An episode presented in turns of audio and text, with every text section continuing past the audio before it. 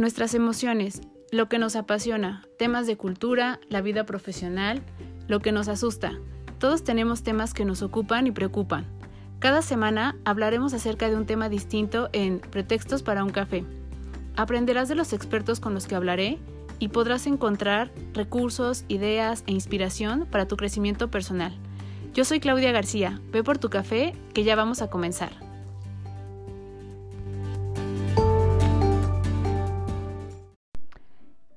Yo soy Juan Ramón. Yo soy Juan.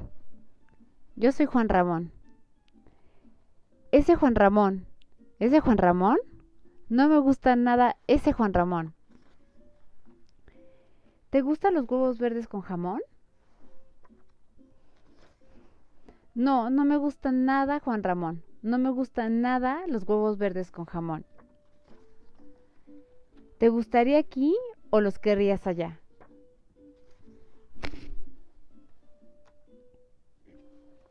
No, no me gustarían, no los quiero aquí ni allá, no me gustarían aquí, allá o más allá.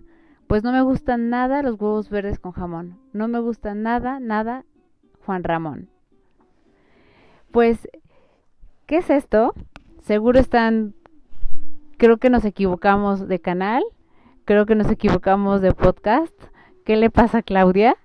Eh, comenzamos con este cuento que es un cuento clásico del Dr. Zeus, que es huevos verdes con jamón.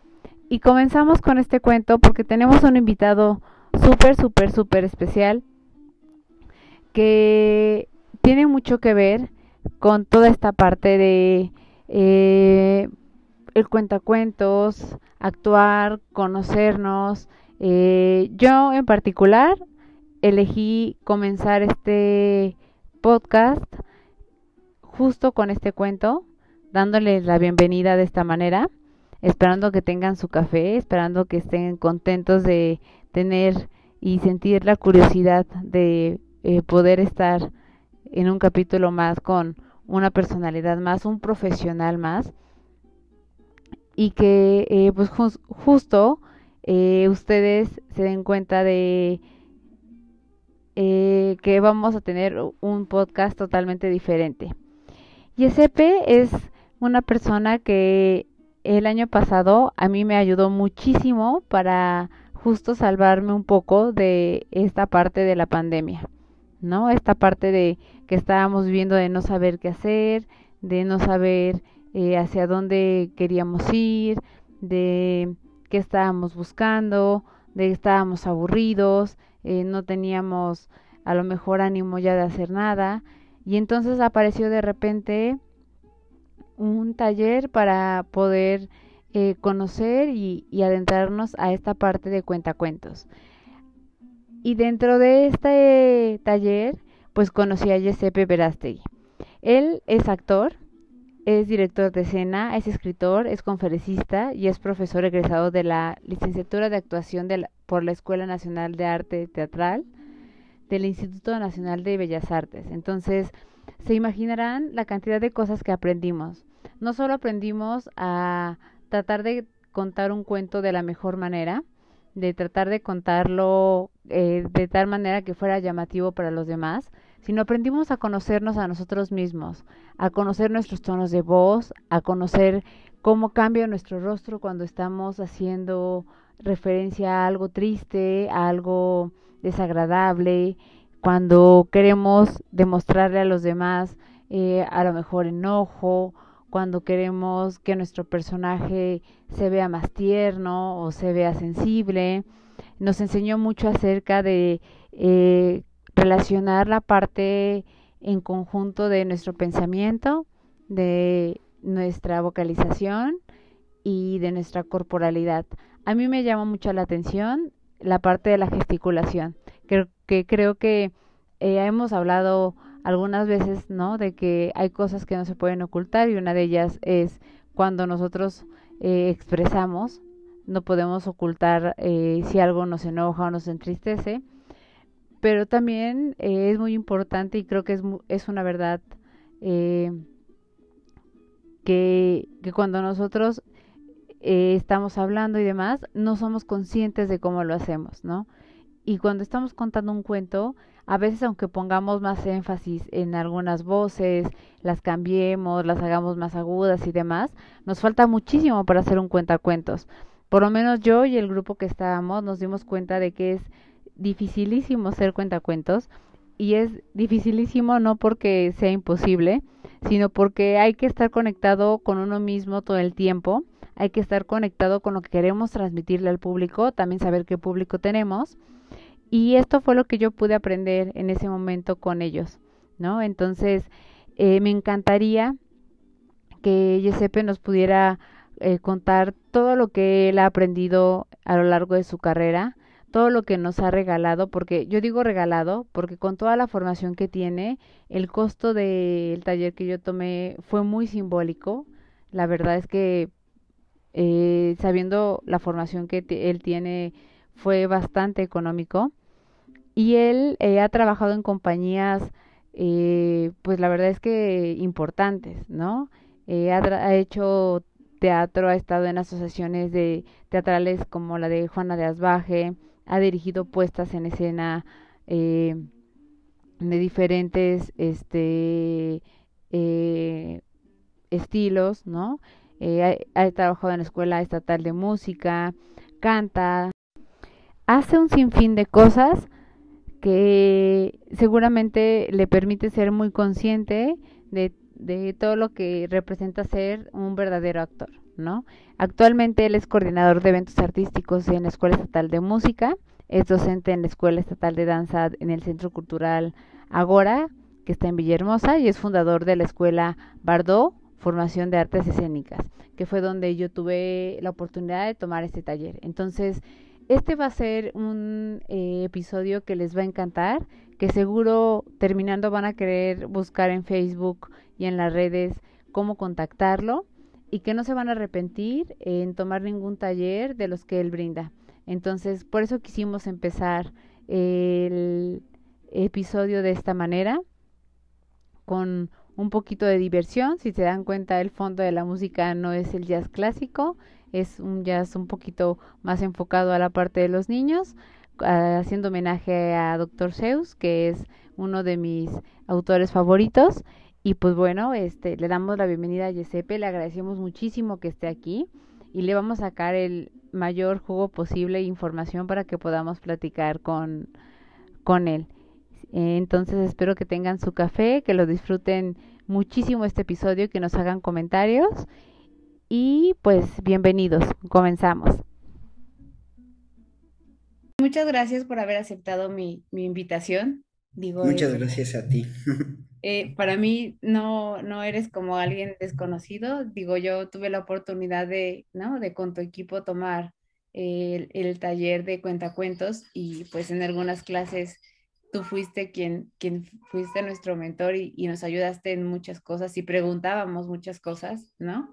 Que no nos daba el tiempo, eso sí, este, el tiempo era muy corto para, para lo que queríamos hacer. Y, este, y empezando por, porque uno se da cuenta que y cree que es fácil cuando vas a un cuentacuentos, a una librería y ves a alguien que lo está haciendo, dices, ah, solo levanta o hace más énfasis en la voz y, y cosas así, pero la verdad es que no, ¿no? Este, los movimientos y todo eso uno a lo mejor no se percata hasta que tú lo quieres hacer y dices, ay, no, no me sale y, hasta te da pena y te da pena porque reconoces cosas de, de tu cuerpo, de tu voz y hasta yo decía, este, hasta de tu gesticulación, que no este, eres consciente, ¿no? No eres consciente de cómo mueves la boca, de cómo mueves los ojos, de cómo mueves las cejas, de todo ese tipo de cosas. Entonces, primero felicitarte por tu formación, porque creo que es una formación muy completa.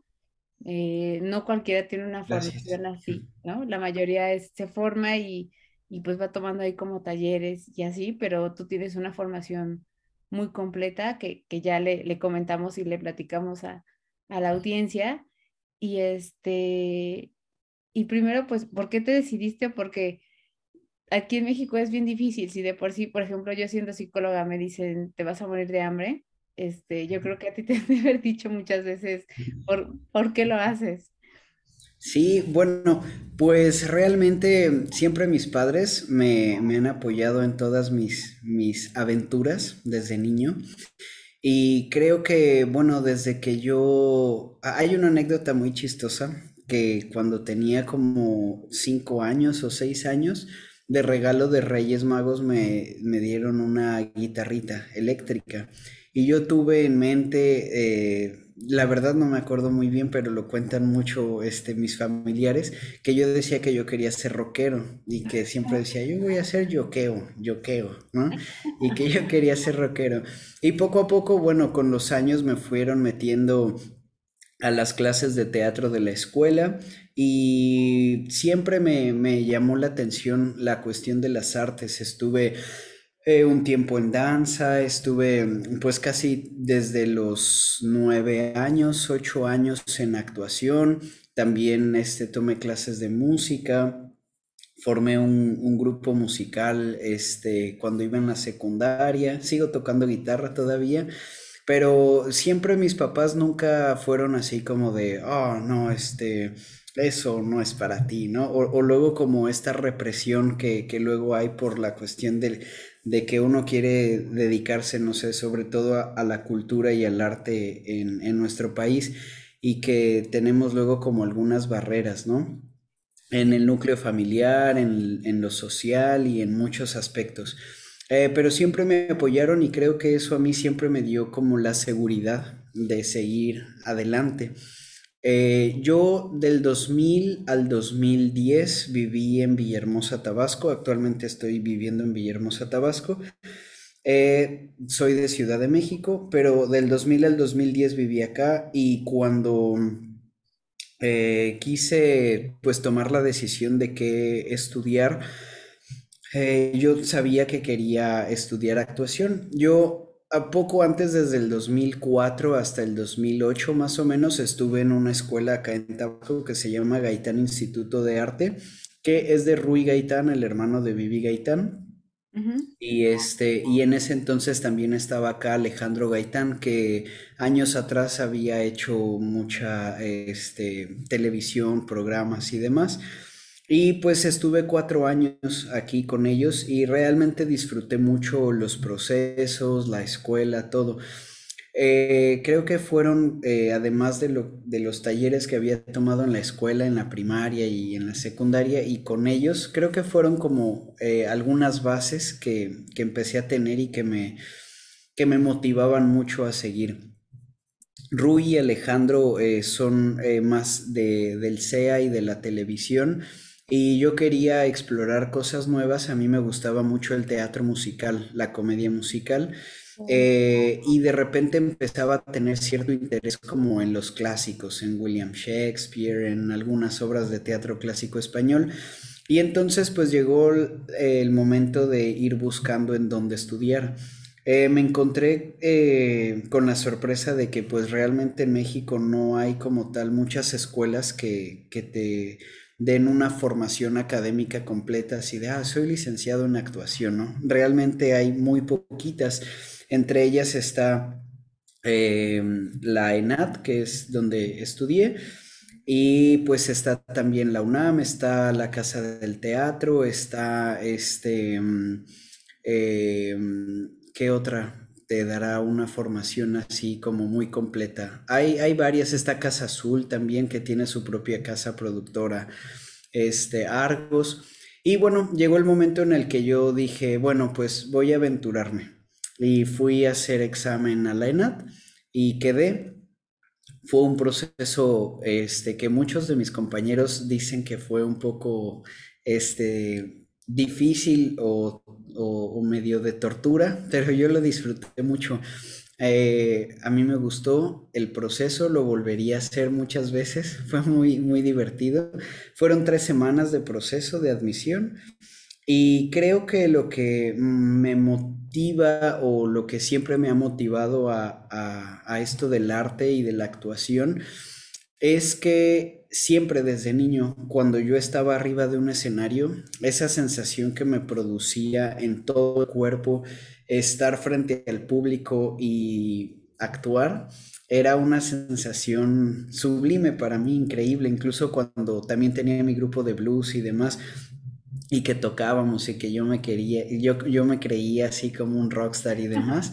Este, esa adrenalina, esa sensación, ese gusto, eh, pues es algo que, que quise seguir y bueno, siempre he tratado como de escuchar mucho, eh, no sé, mi instinto, mi corazón, este, tratar como de, de escucharme no nada más en lo intelectual, sino también como de este, sentir, sentir qué es lo que, lo que necesito, lo que quiero, lo que me gusta. Y ya, y mis papás siempre me, me apoyaron todo el tiempo. Eh, y bueno, es algo que agradezco mucho. Entonces, la viví, este, la etapa de, de formación actoral con altas y bajas. Eh, en todos los sentidos, en lo económico, en lo personal, en, todos los sentidos. Eh, y ya una vez que, termino de estudiar, pues viene como esta parte de enfrentarnos al mundo laboral. Pero bueno, sin extenderme más, por ahora eso es lo que, lo que me motivó y lo que me impulsó a, a continuar en el arte desde pequeño. Fíjate que yo, yo tengo un lema y, este, y es verdad, ¿no? Yo siempre lo digo y, y, de verdad lo creo. Yo admiro a las personas que, este, que siguen lo que les apasiona, ¿no? Porque hay, hay mucha gente que de repente no está muy a gusto con su vida o ya tiene una formación, pero el trabajo que tiene no le gusta y, y no se arriesgan a cambiarlo. Este, yo la verdad es que admiro mucho la gente que se toma el valor y que dice, pues con lo que venga, ¿no? Este, yo no sé qué va a venir, pero con lo que venga lo, voy a hacer y, salen cosas padres. Y yo creo que se necesita valentía porque puedes escuchar desde, oye, qué padre, y, así, en tu caso, qué, qué, bonito que tu familia así te, te apoyó, ¿no? Pero seguro hubo alguien que de repente tuvo algún comentario como de, de, ay, este, sí, qué padre, pero quién sabe de qué vas a vivir o algo sí, Por, por, ahí un familiar, recuerdo, no voy a mencionar su nombre, pero por ahí un familiar cuando entré a la, a la escuela que me dieron los resultados y yo llegué bien emocionado a casa que en ese entonces era de mi abuela eh, y hubo una comida familiar, toda mi familia es de Ciudad de México. Y en esa comida familiar me acuerdo que les dije a todos, ¿no? Así como de, wow, quedé, qué padre, qué emocionado estoy. Y de repente un tío así con una pieza de pollo en la, en la boca, así mordiéndola, me decía, este, pues ve pensando en qué placa le vas a poner a tu taxi. Y así, pero ¿por qué, tío? Me decía, ah, sí, porque todos los artistas terminan este, de taxistas o malabareando en las calles, ¿no? Yo así de, ah, gracias, tío. y yo así de, pues, no, este, sí, creo que fue como Creo que pudo haber venido el comentario de, que, de quien fuera, pero como de un tío en vez de como de, oye, felicidades, qué bueno que entraste, como que empezar con eso, la comida, no fue muy este, grato y generó un poco de tensión. pero eso, y en amigos, creo que mis amigos siempre este, me, me, han como apoyado también en mis locuras. No faltan los comentarios de mucha gente, ¿no? Así como de, sí, ¿qué vas a estudiar? Ah, voy a ser actor, voy a estudiar teatro. No, pero ¿y qué vas a estudiar? ¿No? Como si eso fuera un hobby. Y yo digo, ¿qué pasaría si les quitan Netflix y Disney y HBO? ¿Qué harían? no, y, y fíjate cómo son las cosas que cuando empezó la pandemia lo que nos empezó a rescatar fue la cultura. O sea, este, no teníamos, pues no salíamos, ¿no? No había consumismo afortunadamente, este, que ya después Amazon y Mercado Libre se encargaron de que consumiéramos, este, pero al principio, este, lo que nos rescató fue la cultura, ¿no? Esto que empezaron a hacer de, ah, museos virtuales, este, obras, eh, eh, este, por streaming, ¿no? Y cosas así, fue lo que nos, nos ayudó a que no nos, no nos sintiéramos como de, no estoy haciendo nada, mi vida está pasando sin que yo pueda ni conocer nada, ni visitar nada, ni, ni así. Entonces, fíjate, y, y, qué mala memoria tenemos, ¿no? Como dicen muchos por ahí, que ya ahorita que ya podemos salir, se nos olvida. Se nos olvida que eso fue lo que nos, nos ayudó y nos, este, pues en algún momento nos, nos hizo que, que nos mantuviéramos un poquito más tranquilos. Y aparte yo creo que todo lo que nos acerca a lo humano es este, lo más bonito, ¿no?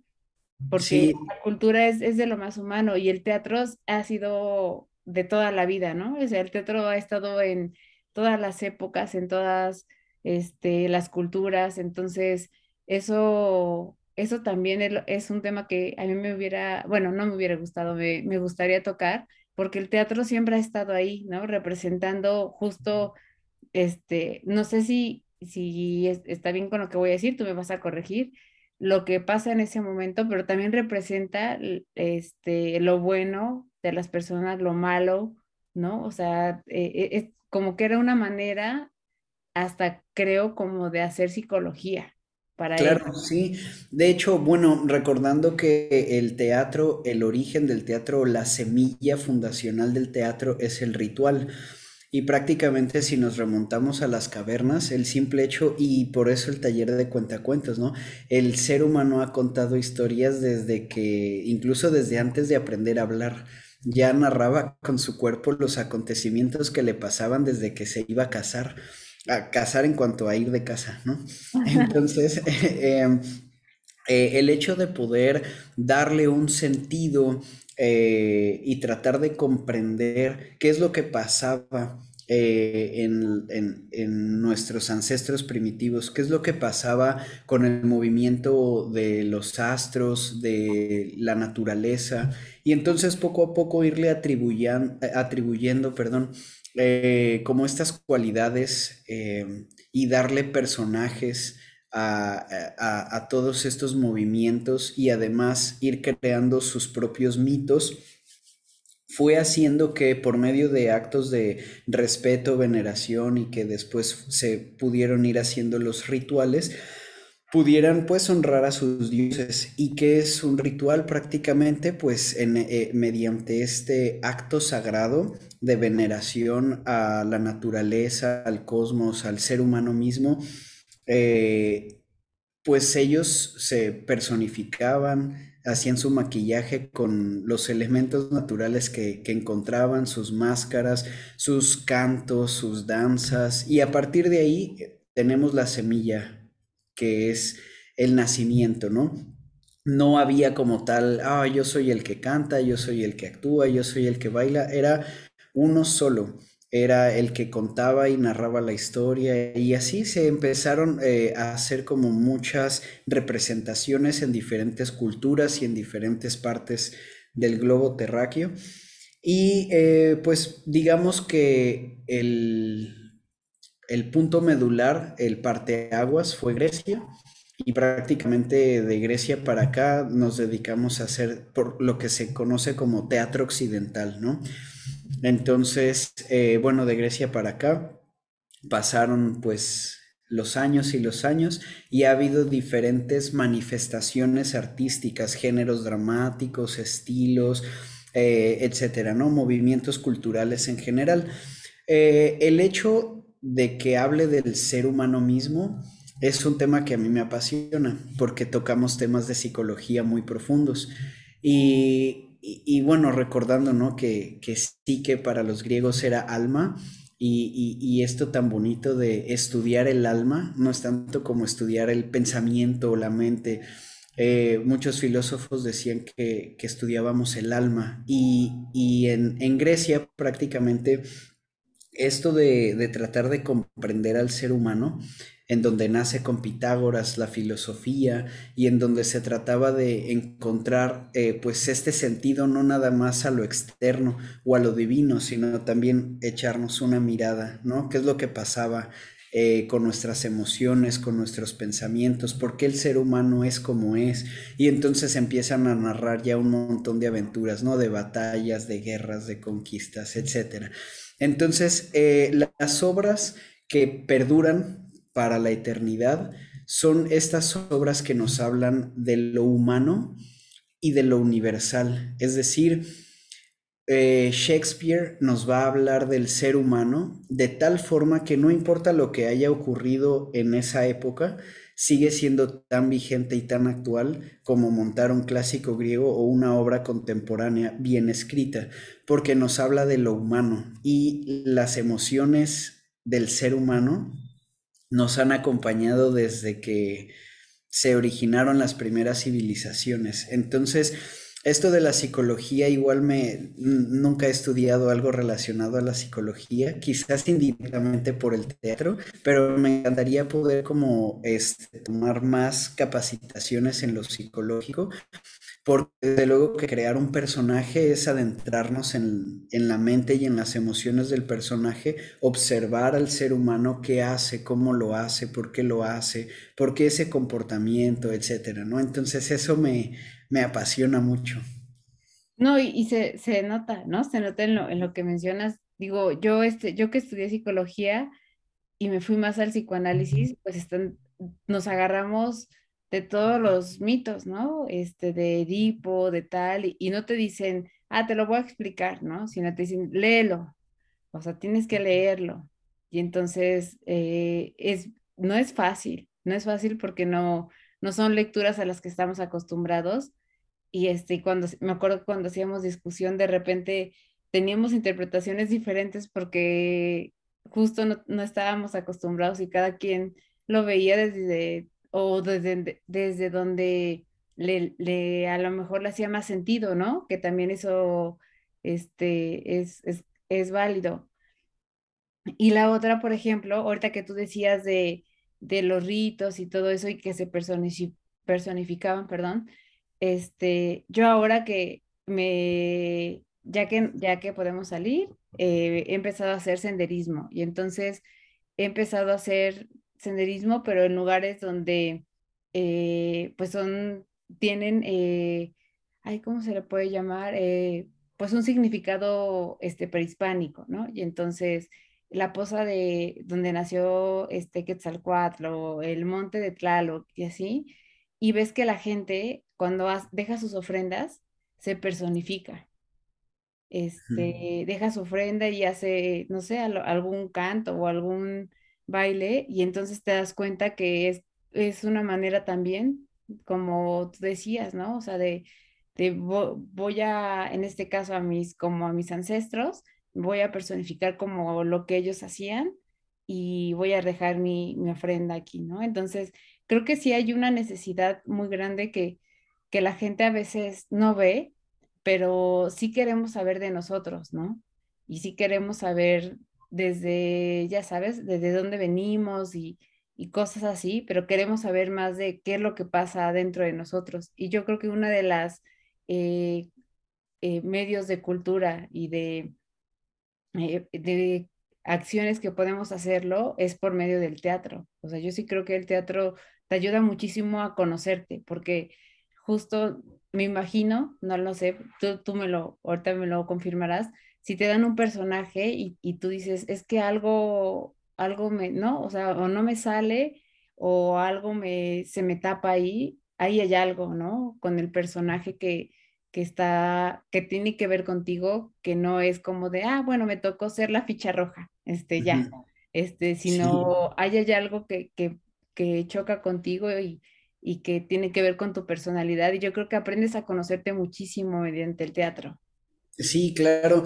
De hecho, eh, tenemos como un dicho eh, medio místico en donde pues los actores decimos que nosotros no elegimos a los personajes, sino que ellos nos eligen a nosotros. Y sí he hecho una reflexión y un análisis de lo que, de los personajes que he interpretado, y yo digo, es que es súper claro que en ese momento de mi vida ese personaje me representaba en su totalidad, ¿no? O incluso eh, podría decirlo como hasta, este, pues no, no como si fuera algo oracular, por así decirlo, pero he hecho personajes en donde pues es como una advertencia respecto a algo que yo no estoy viendo en mi vida y que digo, claro, es que si sigo comportándome de tal o cual forma voy a terminar como ese personaje, me está hablando a mí. Entonces sí hay como este sentido de, de respeto hacia los personajes que interpretamos y cuando a veces no hacemos clic con el personaje, justo eh, pues como tenemos que crear un carácter y una personalidad al personaje y el personaje tiene un, un, tren de pensamiento y un sistema de creencias, obviamente cuando estoy en ese proceso si choca con mi sistema de creencias, con mi personalidad, obviamente voy a estar ahí teniendo como encontronazos con el personaje. O incluso si es muy parecido a mí y de repente hay cosas que el personaje hace que a mí no me gustan, de repente ahí es cuando también me observo un poco y yo digo, ¿qué está pasando aquí, no? ¿Por qué estoy detenido en esta parte? O incluso con la misma memoria del texto, ¿no? Uno está memorizando textos y hay textos en donde de repente digo, ¿por qué no puedo memorizar eso tal cual está escrito? ¿No? Siempre le cambio el sentido y lo analizo y de repente digo, claro, es que no estaba entendiendo a profundidad lo que el personaje quiere decir, porque igual y yo estoy bloqueando algo, ¿no? En mí, que no quiere comprender eso. No sé, son cosas muy interesantes. Sí, no, y yo creo que, que muy bonitas porque yo creo que más allá de tener un conocimiento, la gente digo, espero que, ahora cambie, pero tú lo sabes, hubo mucho tiempo o ha habido mucho tiempo en el que el conocimiento se basa en, ah, estudias una maestría, tienes una carrera que te deja dinero, este, conoces acerca de temas que, que, que son importantes, no sé, política, tal y así, pero nunca nos conocemos a nosotros, ¿no? Yo siempre hago la reflexión de que no nos hacemos cargo de nosotros.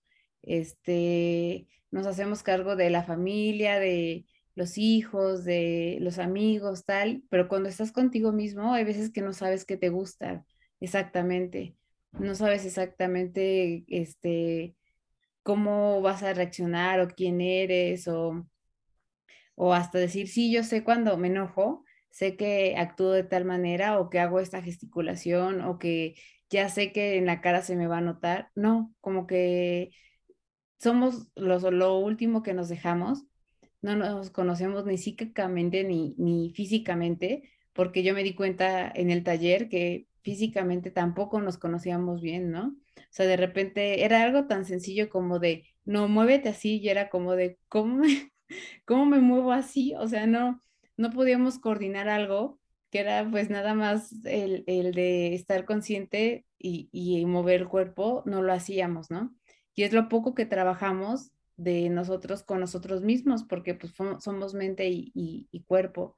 Y yo creo que cada grupo que tú tienes seguro te ha este, dejado ver eso, de, decir, este, híjole, ¿no? O sea, sí, sí, sí nos cuesta mucho trabajo, este, primero que alguien nos vea, ser vistos, nos da mucho miedo ser vistos, este, que alguien te juzgue o que lo vemos como un poco de, debe haber una crítica, ¿no? Nos, da como pena. Luego la otra es, eh, que creo que es interesante y fue en la, bueno, hablando en la parte de cuentacuentos, de por qué eliges una historia, ¿no? O sea, por qué elegiste esta. Y la otra que a mí me gustó muchísimo, te digo, es la parte de, a ver, hazlo y cuando lo haces, este, yo me imagino que tú ves cosas de, del equipo, de, de los integrantes, que nosotros no nos damos cuenta y que a ti sí te hace match, ¿no? Porque tú, tú estás todo el tiempo con esto y que dices, pues sí, sí, claro, es total. Y eso es, eso es bien interesante porque, pues, no es que este, nos estés analizando, pero nos estás observando, ¿no? Sí, claro. Yo empecé a dar clases en el 2010, en el 2015, y pues siempre fue de manera presencial. Y creo que cada grupo, cada alumno, cada persona te da un montón de conocimiento con respecto a cómo estoy aplicando yo mis saberes y si lo que yo estoy diciendo está pasando completamente a ellos de acuerdo a los resultados que estoy teniendo. Cuando nos fuimos a la virtualidad, para mí fue así como súper eh, raro tratar de como no puedo estar ahí para explicarlo físicamente, eh, esto, pues creo que a todos los que nos dedicamos a la docencia y, a muchas otras cosas, supongo que en muchas otras áreas pasó lo mismo, adaptarnos a la virtualidad fue un tanto, este, pues complejo. Y lo que a mí me pasaba con los grupos virtuales es que a veces yo tenía una idea, la trataba de explicar o la exponía, hacíamos las dinámicas y de repente, justo no es que yo los esté analizando, pero dicen que el que enseña aprende dos veces. Entonces yo veía esto y decía, mm, creo que por aquí no es el camino adecuado. Tengo que modificar esto y esto y esto y esto y esto para que entonces el mensaje pase correctamente. Y entonces ha sido un trabajo constante de estar viendo qué necesita el grupo, porque efectivamente cada grupo es diferente, qué necesita el grupo, eh, qué estado de ánimo trae también, porque hay grupos así como de sí, no sé qué, y transmitamos en vivo y hagamos más cuentos, y hay grupos como de que ni siquiera prenden la cámara, ¿no? O solo uno o dos estudiantes lo, la prenden y, casi, casi es así como de, bueno, nadie más va a participar y hay grupos en donde todos quieren participar y no nos da el tiempo, ¿no? Entonces, ir viendo esto y qué factores influyen para que ocurra una cosa u otra es, es bien incierto y eso pues también es... Eh, me da esta adrenalina y este nerviosismo como cuando uno se sube al escenario a actuar, porque es como enfrentarte a un, a una nueva energía, a un nuevo público, porque igual pues yo estoy actuando, ¿no? Mientras estoy dando la clase. Entonces, eh, actuando en el sentido de que pues todos actuamos en nuestra vida, ¿no? No de que me creo un personaje para... No, no, solamente este, estoy eh, frente a un público exponiendo algo. Entonces, pues sí, al generarse esta em, incertidumbre, pues está padre, me, emociona. Oye, ¿y cuál ha sido la satisfacción más grande que te ha dejado este, el haber decidido estudiar teatro? Creo que tiene que ver con un aspecto espiritual y aquí sí me voy a abrir como este, ahora sí que los voy a dejar pasar hasta la cocina, porque eh, es algo como íntimo y personal que no regularmente este, eh, converso, pero esto de lo que decía hace rato, que a veces los seres humanos no nos observamos y no nos conocemos a nosotros mismos. A la par que estuve estudiando actuación, estuve buscando, eh, por así decirlo, a Dios y Mm, en tratar de encontrarme a mí mismo.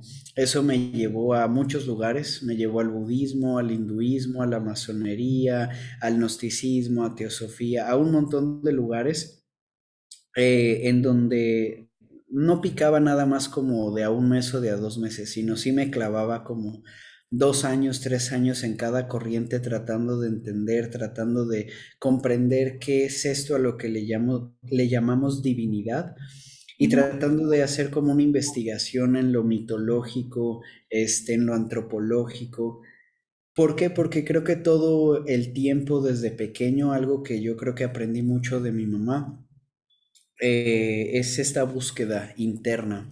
Y a final de cuentas, pues no nos vamos a llevar nada de este mundo más que lo que, lo que sembramos en lo espiritual, en lo mental, este, bueno, creo yo, ¿no? Si hay un más allá o, como queramos llamarle, pero creo que este camino de, de estar como en armonía con los seres humanos, en paz, conociéndome a mí o tratando de conocerme a mí, tratando de conocer a mis hermanos en el mundo en sí, en general, creo que nos hace ser como mejores personas.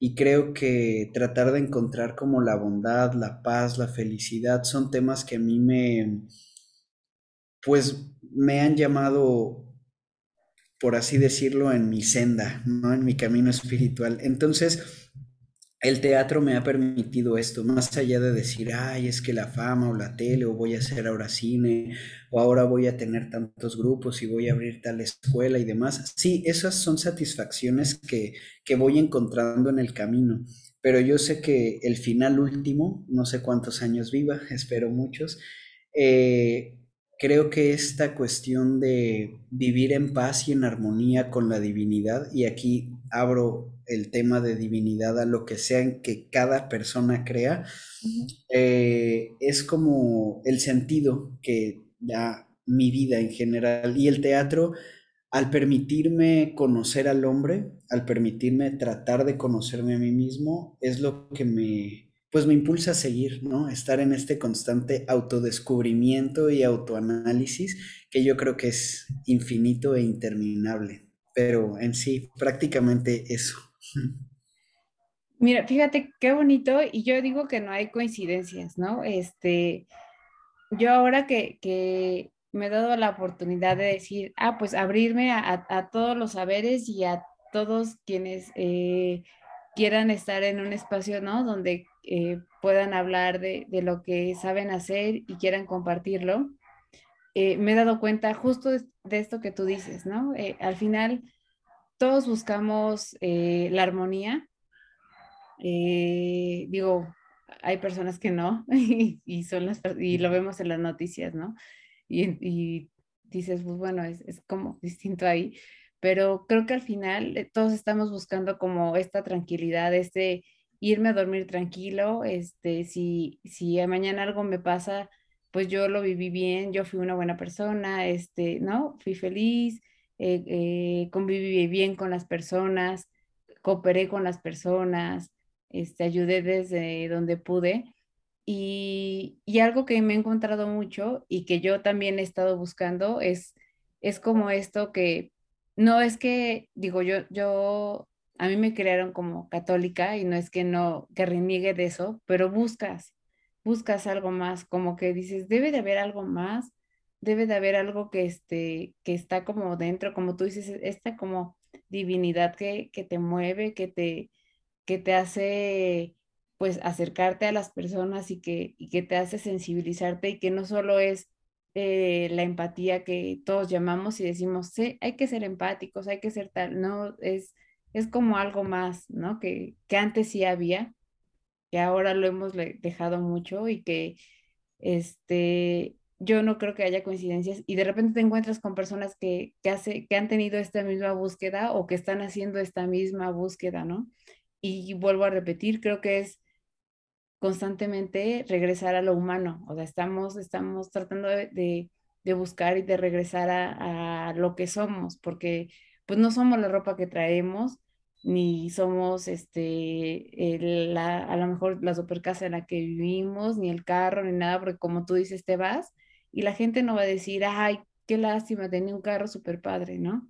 O sea, va a decir, oye, qué lástima, ¿no? Era un, una muy buena persona, o o a mí me hizo, me ayudó en tal o así, o sea, eh, eso es lo que nos, nos vamos a, a, encontrar cuando nos, nos vayamos y este, ay, se me fue la idea de, de lo que te iba a decir, pues estábamos hablando de la divinidad de, de esto de, ay, no sé por qué se fue de, de lo del, de que es de, de, que se van a acordar así de, de, de nosotros y de, ah, y de, te decía de regresar a, a nosotros porque yo creo que hay una necesidad de esto, de, de hay tanta tecnología que sí sirve, no, o sea, tanto que estamos ahorita tú y yo platicando desde, tú desde Villahermosa, yo desde acá, y entonces estamos pudiendo tener una comunicación, pero creo que hay un límite también para eso. Este, yo veía la semana pasada lo que este, mencionaba y lo que sacó Mark Zuckerberg de, de ah, ahora se llama, te mentiría si te digo, si me acuerdo cómo es el nombre. ¿De Meta? De, Ajá. Y entonces yo dije, Dios mío, esto, esto ya no está padre. O sea, a mí ya no me pareció padre. Dije, está El famoso padre. llamado transhumanismo y todo esto, ¿no? Sí, sí, sí. Dije, está padre como tecnología y decir, ah, qué padre que, que seamos capaces de crear este tipo de cosas, ¿no? Y que este, la tecnología te dé para esto y para quienes les apasiona hacerlo, pero no está padre para vivirlo. Sí. Este, es, esto se me hace como que ya es demasiado, o sea, ahí yo sí pensé y dije, híjole, sí, sí, eh, sí se parece a Black Mirror, ¿no? O sea, sí, sí, sí se cumplió, sí, este, pero yo no sé qué, qué pasa en la cabeza, por ejemplo, digo, me imagino, él, él lo sacó y pues quienes trabajan con él tal vez sí lo comparten, hay quienes dicen, pues me pagas bien, yo lo hago, ¿no? No importa. Este, pero se me hace demasiado, o sea, yo creo que ahí ya lo digital y la tecnología tiene un límite, ya, ya ahí es donde la gente tiene que pensar y, y, nada se va a comparar a un abrazo o nada se va a comparar a lo que decíamos el teatro. A, a mí me gusta mucho el cine, pero las veces que he podido ir a, a ver teatro es, es un mundo totalmente diferente, ¿no? ves cómo la gente se mueve, ves cómo levanta la voz, ves, este, dijo, escuchas hasta en, en la tarima, no sé si se llame así, pero este, escuchas cómo, cómo las pisadas son diferentes, cómo a lo mejor alguien podría decir, ah, el movimiento es exagerado, pero porque estás haciéndolo tú solito para mucha gente y no, no traes un micrófono, no estás repitiendo una escena, este, no tienes esta oportunidad, ¿no? Como de decir, ah, no quedó, la voy a repetir. Y se vive totalmente distinto y volteas a ver a la gente. Yo soy mucho como de voltear a ver que si, si están viendo o poniendo atención y ves que la gente sí está así, ¿no? En el cine de repente la gente está hablando o está platicando o está hablando como de la escena y te das cuenta de que sí se necesita, necesitas a la, a la otra persona, no estamos solos, ¿no? Hasta para que te reconozca hasta para que tú sepas que estás vivo, necesitas que alguien te diga, sí, sí existes. Entonces, este, yo creo que, que es esto, esto de la cultura y más eh, lo que tiene que ver con el acercamiento con las personas, de lo humano, de, lo, de lo mental, de lo psíquico y todo esto, va a ser lo que nos va a ayudar a que no caigamos en, esta otra parte que, está muy loco, o sea, a mí se me hizo muy, muy, muy loco, entonces eh, yo soy, sí soy pro en, en, poder este, rescatar esta otra parte, ¿no? Esto que, que se nos olvida, que haya más teatro, que, que hay, luego hay teatro muy barato, tú lo ves y dices, no inventes, o sea, el boleto cuesta muy barato, te, te cuesta lo que te cuesta el combo en, el cine y, este, y, no va, la gente no, a veces no va porque dice, no, mejor vamos al cine, ¿no? Este está más cómodo, está más tal, pero sí es darse la oportunidad de abrirse a, a, a esto y, y aparte, eh, tú aparte de ser actor, este, produces también, ¿no? Entonces, el producir también es distinto, es, es mucho más responsabilidad y tienes que elegir a las personas con las que tienes que trabajar y tomar decisiones, ¿no? Este, de, de lo que estás haciendo, de, de, lo que estás creando, y eso también es complicado. Claro, esto da una orquestación y un montón de detalles que no se nos pueden ir de la mano. Prácticamente estar pendiente de la iluminación, estar pendiente de director musical, estar pendiente de los actores, del coreógrafo, del vestuario, del maquillaje, de que todo empiece puntual, de que todo, es decir, estar como así con la atención en un montón de lugares y de repente decir, por favor, que nada falle, ¿no? Este, todo, todo, la creación, creo que es un proceso hermoso el ver el desarrollo de la escenografía, del vestuario, cómo los actores pues con los ensayos poco a poco van avanzando, es maravilloso. Y este, y retomando un poco eh, lo que platicábamos hace un momento, creo que la historia de la humanidad está tan llena de conflictos, sobre todo de guerras y demás, que justo el ser humano, eh, y hablando pues de esto de las religiones, que pues se ha dividido y creo que lo que buscamos en el teatro es lo que un maestro nos decía, una comunión, una común unión, en donde pues regresamos como a lo sacro, ¿no? Como a, a, esta sensación de todos somos uno en ese momento, sintiendo lo mismo y estando ahí con los actores, ¿no?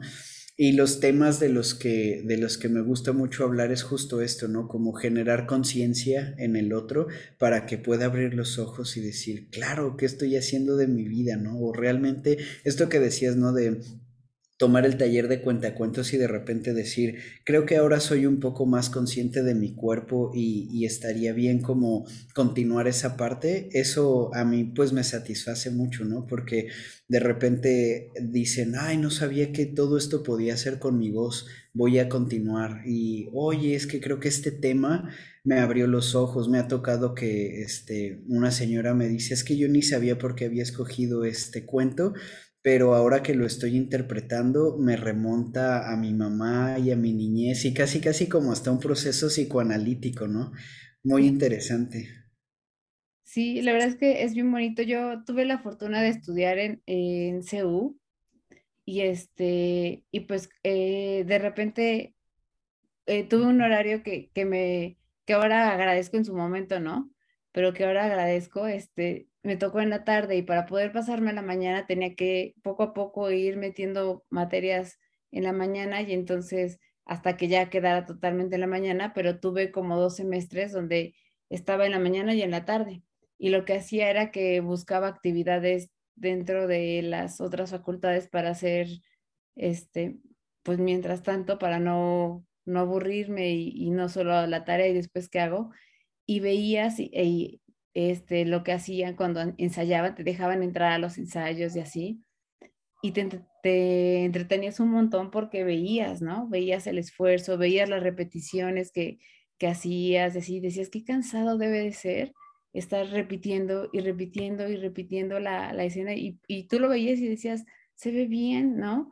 Pero les decían, no, o tienes que hacerlo con así, el pie va adelante, la, tu cabeza no está yendo hacia la dirección. O sea, ahorita ya el pie ya va, pero no, bajaste el tono de la voz. Entonces, sí veías y decías, híjole, es, un esfuerzo muy grande y si solo, solo si te gusta eh, de verdad lo que haces, lo aguantas, lo soportas. Si no, este, no lo, no eres capaz de hacerlo, ¿no? Porque sí, sí es bastante complicado. Y eh, otra cosa, este, ya, casi se te acaba el tiempo, ¿verdad? No, no, vamos bien, vamos bien. Solo estoy revisando aquí un detalle. Ah, pero vamos bien, vamos bien. En caso de que sí, me avisas para que no te, no te este, eh, entretenga. Y, la otra cosa es, este, que me parece, a mí me pareció maravilloso. Yo, yo lo veía y yo lo veía con, con una facilidad con la que tú no lo enseñabas, ¿no? Este, yo recuerdo mucho que el cuento que yo escogí fue el cuento de La Cenicienta, pero, ay, no recuerdo el nombre del libro, donde transgiversan un poquito el, el, este, la historia. ¿A cuentos en verso para niños perversos de Roald Dahl? Ajá, exacto. Y entonces, este, yo traía, ¿no? Como en mi mano, como mi, eh, el, ¿cómo se le llama? Ahora ya, ahora no lo sé, fíjate, no, no lo sé. Traía una, como una varita y entonces esta era la que, la como un poco como que era mi indicador, pero me, me aferraba tanto a ella que, que, este, que todo giraba en, en, que yo la moviera. Y entonces, este, yo me acuerdo que una de las observaciones que me, me hacías era de, este, no, acuérdate de cambiar la tonalidad, ¿no? Porque ya eres otro personaje. Este, acuérdate de, de cambiarte de, de posición o, o, o, tomar otra, otra postura porque ya eres otro personaje. Justo esto, ¿no? Que, esas, eh, estas observaciones que nos, que nos hacías y, este, y que uno no, que te decía uno no es capaz como, como de ver, pero que tú tenías que estar como al pendiente de, de, no, ¿no? les está costando como un poquito de trabajo y entonces eh, uno hasta decía, ay, ¿por qué escogí? Este, este cuento, ¿por qué lo elegí? Y yo recuerdo que eh, a mí me gusta mucho el, cuento de este, huevos verdes con jamón, ¿no? De Dr. Seuss, y recuerdo que alguien más lo escogió, pero yo dije, no, no sé cómo lo voy a representar, o sea, no, no, no encontraba la manera de, de hacerlo y entonces por eso decidí escoger este otro. Y ahorita hablando contigo, o sea, platicando, digo, estos son los retos a los que ustedes se encuentran, de no sé cómo lo voy a hacer. Aquí no hay la opción de, ah, elijo otro, aquí es de, tengo que hacerlo. Este, tengo que hacerlo y tengo que hacerla que, que funcione, ¿no? No, no hay opción. Sí, además algo interesante, creo que ser actor y director al mismo tiempo es complejo. Hay quienes lo desarrollan de una manera magistral, pero a veces se siente como uno bastante acompañado en el proceso cuando uno eh, va con el director y el director con el ojo externo te va diciendo qué hacer y cómo hacerlo. Entonces, en este caso, eh, sí, a veces uno se enfrenta con este miedo de chin, ¿y ahora qué hago con esto, no? Y cuando uno lo está haciendo, uno dice, sí estará correcto o no, y como no tiene este ojo externo, como que duda. Entonces, en este caso, yo era así como el ojo externo que les iba acompañando en el proceso y había cosas muy interesantes, propuestas muy padres y de repente pues sí, justo como yo estoy viendo algo, mientras lo estoy viendo, en mi mente están pasando un montón de ideas y de ocurrencias y yo digo, ah, aquí podría ser esto y entonces ahí es donde ya yo voy tomando nota y ya lo comparto. Oye, ¿qué te parece? Sí, y entonces ya esto de ir llevando de la mano este, a, cada uno pues es, es muy padre. Y creo que igual yo a veces cuando, cuando me dejo llevar de la mano del director, lo disfruto mucho porque yo tengo una idea, el director tiene eh, una idea, puede ser afín o diferente, lo comentamos, lo compartimos y entonces él ya con el ojo crítico dice, no, y aquí vas a hacer esto, de acá para acá y lo vas a decir de tal forma.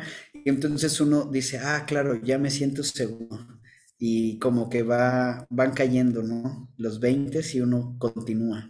Continúa, sí. Oye, ¿y este, y en qué proyectos estás actualmente, Giuseppe?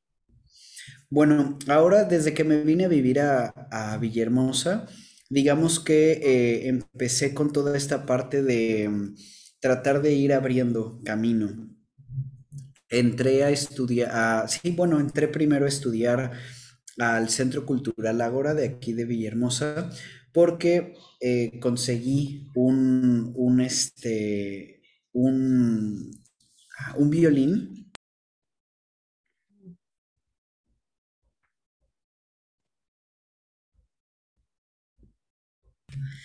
Y ese violín yo decía, bueno, ¿y ahora qué? ¿No?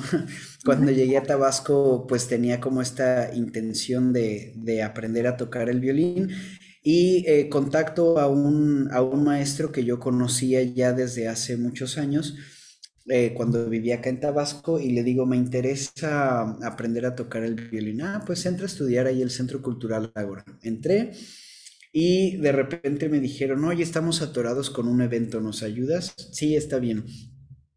Y prácticamente terminé dirigiendo, escribiendo la obra y hasta actuando. Entonces, este, pues creo que quedaron bastante satisfechos con el trabajo. Me invitaron a otro proyecto y este, y yo dije, sí, adelante. Entonces yo empecé, eh, como, como se dice, de salamero, así a, claro, yo te ayudo, yo te ayudo, sí, lo hacemos, sobre todo porque pues eh, daban acá a la escuela el Teatro Esperanza Iris, que para mí siempre ha sido un teatro muy bonito, muy grande y con una maquinaria increíble, y yo decía, oye, y no, no nos lo van a cobrar, no, porque pues somos parte de la cultura del Estado, ¿no? Entonces nos dan las fechas. Y yo, ah, padrísimo, y yo súper emocionado porque en Ciudad de México es bien complicado conseguir espacios para poder actuar. Entonces me dijeron, haz lo que quieras, tienes el espacio. Y yo, wow, ¿no? Me abrieron las puertas. Yo encantado. Entonces, pues, después me ofrecieron trabajo en la parte de producción, gestión y coordinación de eventos del Centro Cultural en donde están dos licenciaturas, la de música y la de danza. Entonces, eh, pues soy como el intermediario entre las dos escuelas, además de dar eh, clases a las, a las niñas de danza, de expresión escénica y producción escénica. Y por la parte de cultura de Tabasco, en eso estoy. Y la parte de bardo, desde antes de, la pandemia eh, empecé a abrir la, escuela y el grupo teatral. ¿Por qué? Porque hay, mm, y no nada más en Tabasco, en general, en, provincia y en muchos estados de la República, eh, no hay como escuelas de formación académica en la cuestión teatral.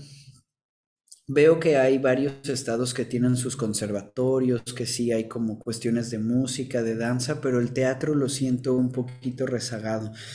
Entonces, em, fui aquí a Cultura a decir, abramos una licenciatura en, en, teatro, que no sé qué. Y entonces, bueno, por cambios de gobierno y un montón de cosas este, administrativas, burocráticas, políticas y demás, prácticamente me dijeron, por el momento está difícil, hazlo tú, ¿no? Entonces yo dije, abramos la escuela.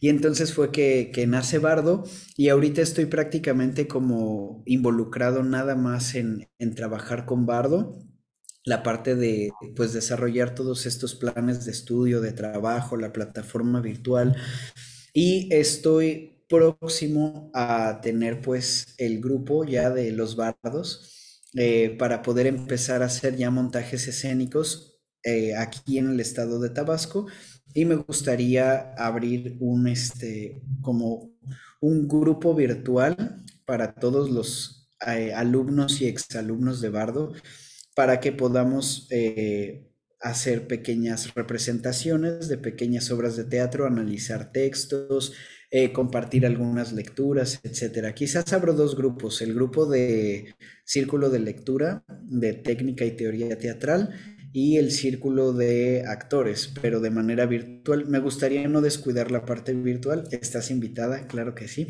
Lo que te decir, no te vas a olvidar de nosotros porque ahí quedaron como muchas cosas y, digo, todo el mundo queríamos después de, ¿qué más hay? ¿No? O sea, ¿qué más sigue? Entonces, no te, no te olvides de los que estamos acá. Este, sí, este, claro, claro. Voy, digo, esto yo creo que lo voy a empezar ahora en enero, empezando el 2022, abrir como los grupos de WhatsApp. Eh, para poder continuar con alumnos y exalumnos de manera virtual, quienes puedan eh, y que se puedan integrar.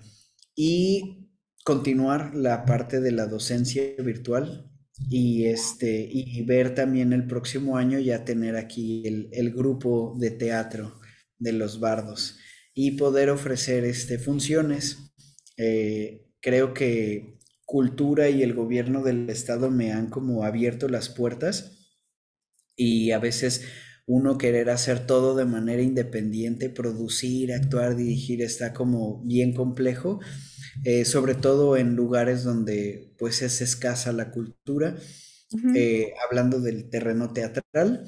Entonces creo que me he apoyado de cultura y de, muchas personas que, me han ayudado por acá. Entonces creo que le veo un buen futuro a la compañía. Y bueno, como muchos de mis amigos, compañeros y mi familia viven en México y quiero estar yendo constantemente por allá, a ver si armo algo.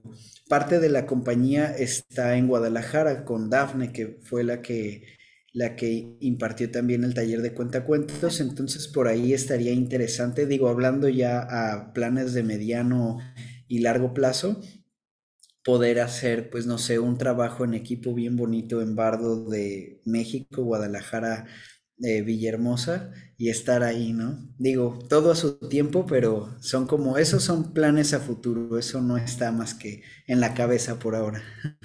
No, pero vas a ver que, lo vas a este, lograr materializar y, este, y cuenta con nosotros para, para hacer promoción, para este, hacer difusión. Yo creo que se necesita mucho, o sea, el ver las generaciones que vienen y que tienen pocas oportunidades para para poder tener eh, acceso a esto, que no haya tanto cine, ¿no? Este, ahora el cine es mucho ciencia ficción, ahora es mucho, pues, las tablets, el celular, todo eso, y, a mí, te, digo, te soy muy franca, este, eh, esto que, que, salió, ¿cómo me dijiste que se llama? Es que se me va el nombre. Ah, lo de Zuckerberg, lo de Meta. Ajá, lo de Meta, a, mí sí me espantó. La verdad es que yo sí, me quedé y dije, no, dije, o sea, no, no puede ser. Cuando este hablaste de Black Mirror, yo cuando vi desde la primera temporada de Black Mirror, yo dije, esto está terrorífico porque lo tenemos a la vuelta de la esquina. Y cuando vi esto, igual, ¿no? Como mencionas, fue así de, ya nos llegó lo que había pensado hace unos años. Igual cuando vi la película de, de Wally hace igual muchos años, yo dije, estamos así, ¿no? Ya estamos como en este paso evolutivo hasta cierto punto en donde no sabemos si es un arma de doble filo, porque puede beneficiar a muchos, pero también puede, pues, hacernos más zombies y dejar de mirar realmente a la naturaleza, al ser humano y a nosotros mismos y también pues aislarnos, ¿no? Lo vemos ya desde hace años con las redes sociales, Facebook, WhatsApp, eh, cuántos no son esclavos de, de, la tecnología y de que están ahí 24/7, ¿no? Yo digo, wow, qué preocupante y ahora si nos empezamos como a meter cada vez más, al rato vamos a estar igual esta Ready Player One, también es otra película, ¿no? En donde también casi, casi post-apocalíptica. Entonces yo digo, sí, está preocupante. No dejemos que, que, las artes y el contacto humano muera. Sí, sí, sí. Entonces cuenta con nosotros. Yo, eh, uno de mis proyectos, porque pues yo lo del podcast lo hago por, pues, mera convicción, ¿no? Porque me gusta, pero en realidad eh, tengo una consultoría de recursos humanos y la intención no solo es con empresas, es individual y es con las escuelas también. Entonces, cuando las escuelas de repente te dicen, ah, necesito escuela para padres y cosas así, siempre les decimos de los contactos que tenemos, ¿no? Y entonces, el que ellos puedan este, decir, ah, ¿conoces a alguien que nos pueda, ¿no? Hacer una obra de teatro y que los niños puedan tener esta oportunidad de ver tal y así, este, ayuda muchísimo. Entonces, ah, ocupamos todos los contactos que tenemos para ponerlos a disposición de, donde quepan y más porque estamos muy del lado de, por lo menos yo, de lo humano, ¿no? O sea, a mí sí me preocupa mucho el lado humano, por eso también lo de impacto social me gusta muchísimo porque creo que, que se necesita rescatar. Y este, entonces, eh, pues sí, cuenta con nosotros cuando quieras que hagamos este, promoción, que hagamos mención, que, que, este, que lo pongamos en algún lugar, en, este, en LinkedIn, en, cosas así, y, este, y lo hemos estado, hemos estado involucrándonos mucho con eso. Ahora que viene lo de jazz, este, el Festival de Jazz en Polanco, también vamos a tener ahí presencia. Entonces, todo eso ayuda a que hagas como más contactos y que sea más fácil que se pueda pasar la voz y que, y que no se pierda, ¿no? Que no se pierda nada de esto. Y también, bueno, pues eh, dejar algo también como abierto al público que sepa que eh, el teatro y la actuación no solo se limitan a eso. Creo que algo que nos ha ayudado mucho a compartir es que las clases, por ejemplo, de manejo escénico, en donde vemos lenguaje corporal, se abre a un montón de áreas, ¿no? Todo el desenvolvimiento, qué es lo que hago con mi cuerpo, cómo me expreso ante los demás, los talleres de voz y dicción, ¿no? Que no necesariamente uno tiene que dedicarse al arte o ser actor para tomar un taller de voz y dicción, porque es un instrumento primordial, lo utilizamos todos los días, todo el tiempo saber cómo cuidarlo, saber cómo hablar en público, eh, saber cómo transmitir, etc. Y hay un montón de, talleres y, también de pues aspectos del, arte y del teatro que se pueden adecuar a un montón de, situaciones. Ahora que hablabas de, de, la psicología y de las obras de teatro griegas, igual yo ya empezaba a pensar, ¿no? Y oye, un taller de teatro de interpretación de de análisis de texto de los clásicos griegos para estudiantes de psicología, ¿no? Así se me van las ideas por todos lados. Y digo, claro, creo que esto se puede abrir a, un montón de lugares y que, y que sepan que también cuentan con nosotros y si en algún momento tienen algún plan o alguna idea de, de no sé, de algún taller, alguna capacitación, algún curso, lo que sea, que, que, sepan que, pues que estamos abiertos a, a poder adecuar pues el arte a, cualquier necesidad en beneficio del ser humano. Ay, eso estaría padrísimo porque hay muchas cosas que te digo que no, que la gente te dice, léelo, ¿no? Este, afortunadamente ahora, bueno, algunas escuelas a los niños también les dicen lee, pero también este estaría padrísimo de lo leíste, ahora ve la obra, ¿no?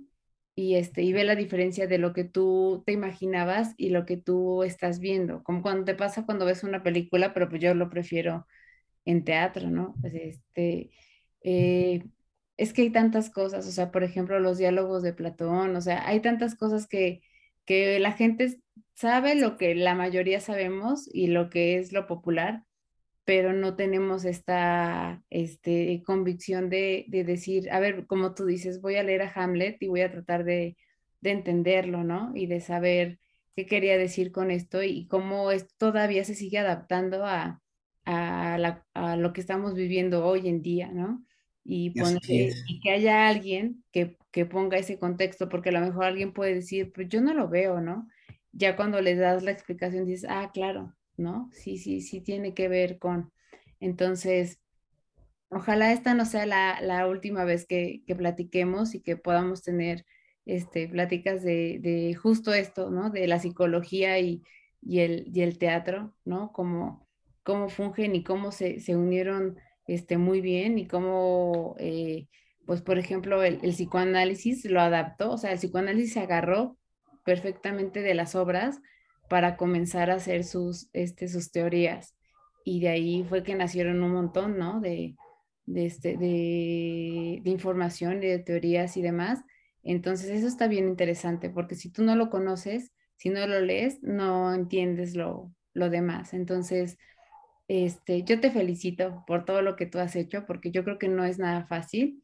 Este, primero estudiarlo, luego la otra, este, esforzarte para, para tener un espacio y, buscar y encontrarlo, y el otro, el hacer tú el espacio, este, que eso es lo, más admirable. Entonces, yo les deseo que les vaya muy bien, que, que tengan, este, de verdad, el éxito que ustedes este, están buscando y de este lado como pues exalumna a lo mejor pequeñita porque solo fue un taller, este, yo, yo me voy con una, con muy, muy buen sabor de boca, ¿no? Que, este, que hasta ahora lo tengo y lo recomiendo y, que pues vamos a poner las redes para que se puedan poner en contacto contigo y que la gente sepa que, que este no es como un taller como los que generalmente vemos en, en Facebook, que sí es un taller de gente preparada y que se van a llevar de verdad este, una sorpresa y que hasta cuando me recuerdo cuando terminó el grupo, pues para todos fue como de, ay, ya, ya se acabó, ¿no? O sea, ya se nos acabó.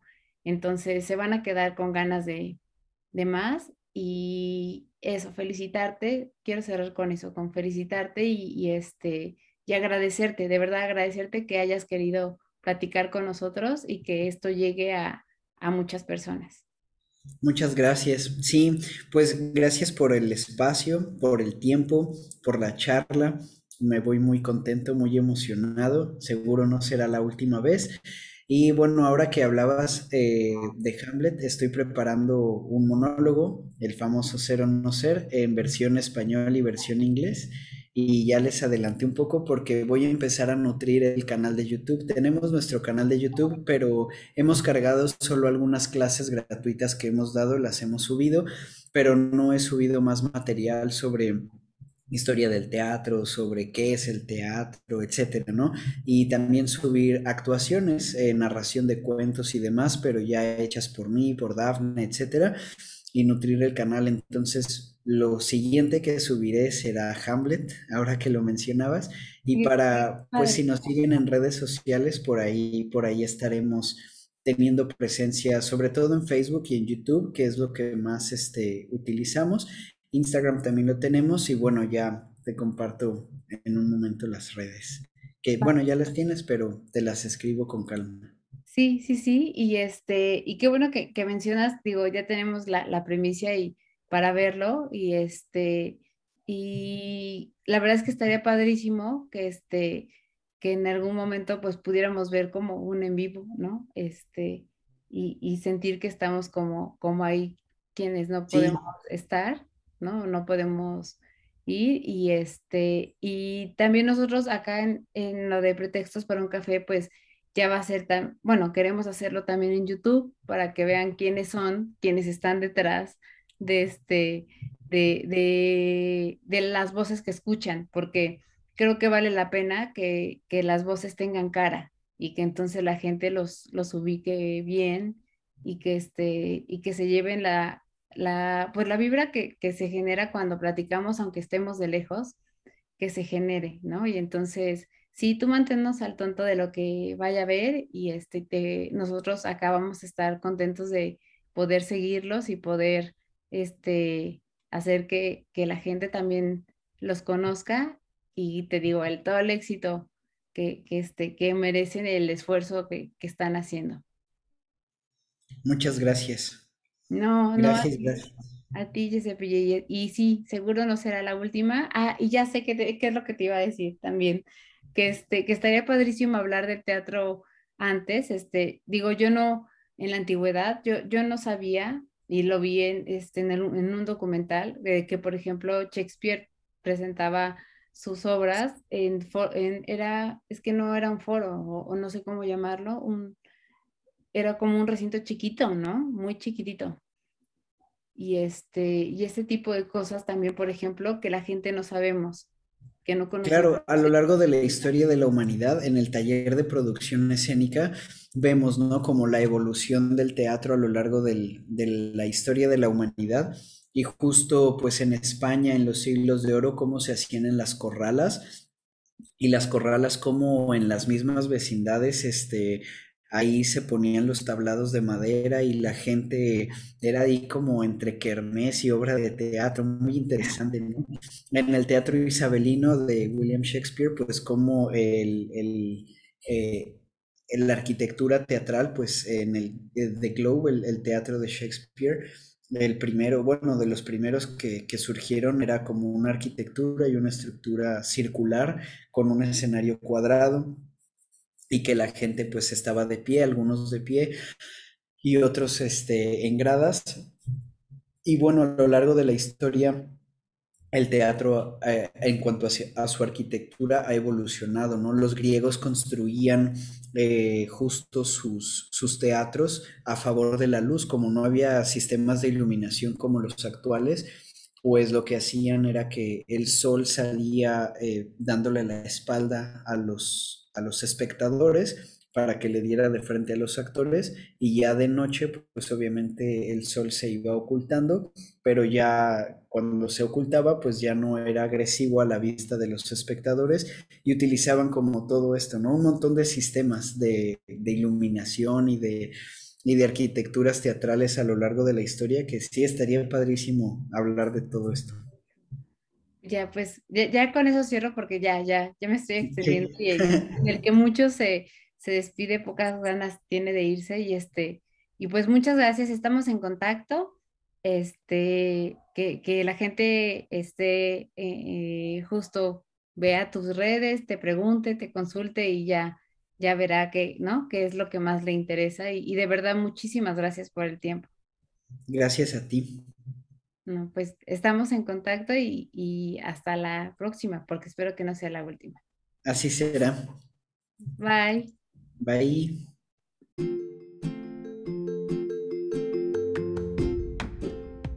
Muchas gracias por estar aquí. Nos escuchamos en el próximo episodio con un pretexto más para hablar de otro tema.